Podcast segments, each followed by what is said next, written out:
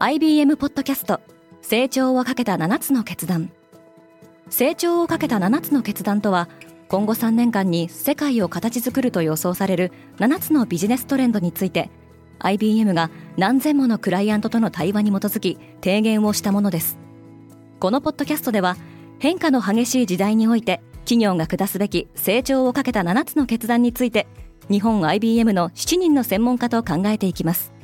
今お聞きのリスニングサービスにてぜひフォローボタンからフォローをお願いします。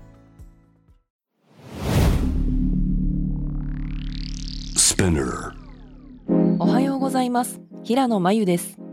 3月9日木曜日世界で今起きていることアメリカ、ヨーロッパで TikTok に対する警戒が高まっていますが、TikTok が新たなデータセキュリティ戦略を発表し、各国の不安を取り除こうとしているようです。このポッドキャストデイリーブリーフでは、世界で今まさに報じられた最新のニュースをいち早く声でお届けします。アップル元幹部が音楽業界に殴り込み、アップルの元幹部で Apple Music のグローバルクリエイティブディレクターを務めていたラリー・ジャクソンが音楽会社ガンマを立ち上げました。同社はアーティストと長期ライセンスを結ぶことでアーティスト自身が作品をコントロールしやすくすることを約束しています。同社はおよそ10億ドルの資本を確保しているほか、アップルからも出資を受けており、すでにスヌープドッグなど複数のアーティストと契約しています。中国 EV メーカーは商用車で勝負する。ウォールストリートジャーナルは中国の自動車メーカー BYD が商用 EV を強化する方針だと報じています。同社は商用車部門について2025年まで200億ドルを超える予算を組んでおり、今後3年間で中国、ヨーロッパ、日本などの市場に商用車の新車種を投入する計画です。アルゼンチンは大麻で国を潤したい。ロイターは現在、アルゼンチンでは51件の大麻関連の研究開発プロジェクトが行われていると伝えています。同国では思考用大麻の使用や所持は禁止されていますが、一方で外貨を獲得し、国内においても医療用大麻マーケットを生み出すのが目標だとされています。パイプライン爆発は新ウクライナ派の仕業か昨年9月に海底ガスパイプラインノルドストリームで大規模なガス漏れが起きた事件について新ウクライナ勢力による破壊活動が原因だった可能性があるとニューヨーク・タイムズが報じています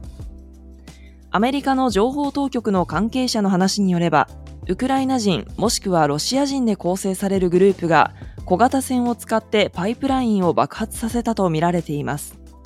ただ、ゼレンスキー大統領やウクライナ政府が事件に関わった証拠はないとしています。TikTok は信頼を取り戻したがっている。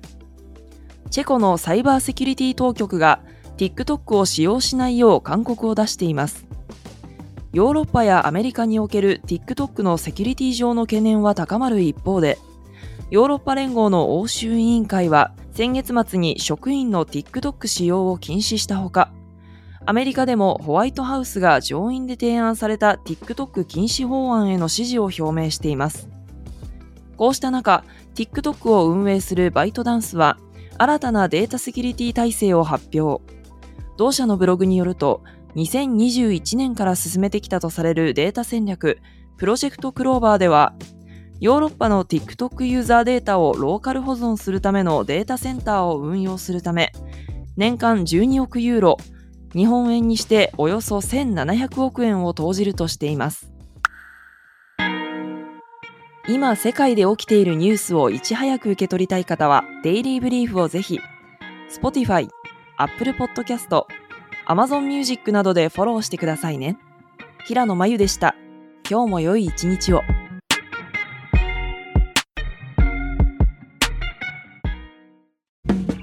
リスナーの皆様より多くのリクエストをいただいている話題のニュースを深掘りしたエピソードを週末の有料版で配信中です。今なら1ヶ月無料トライアルを実施中。詳細は概要欄に記載しています。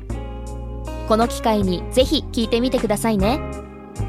感想ご意見もお待ちしています。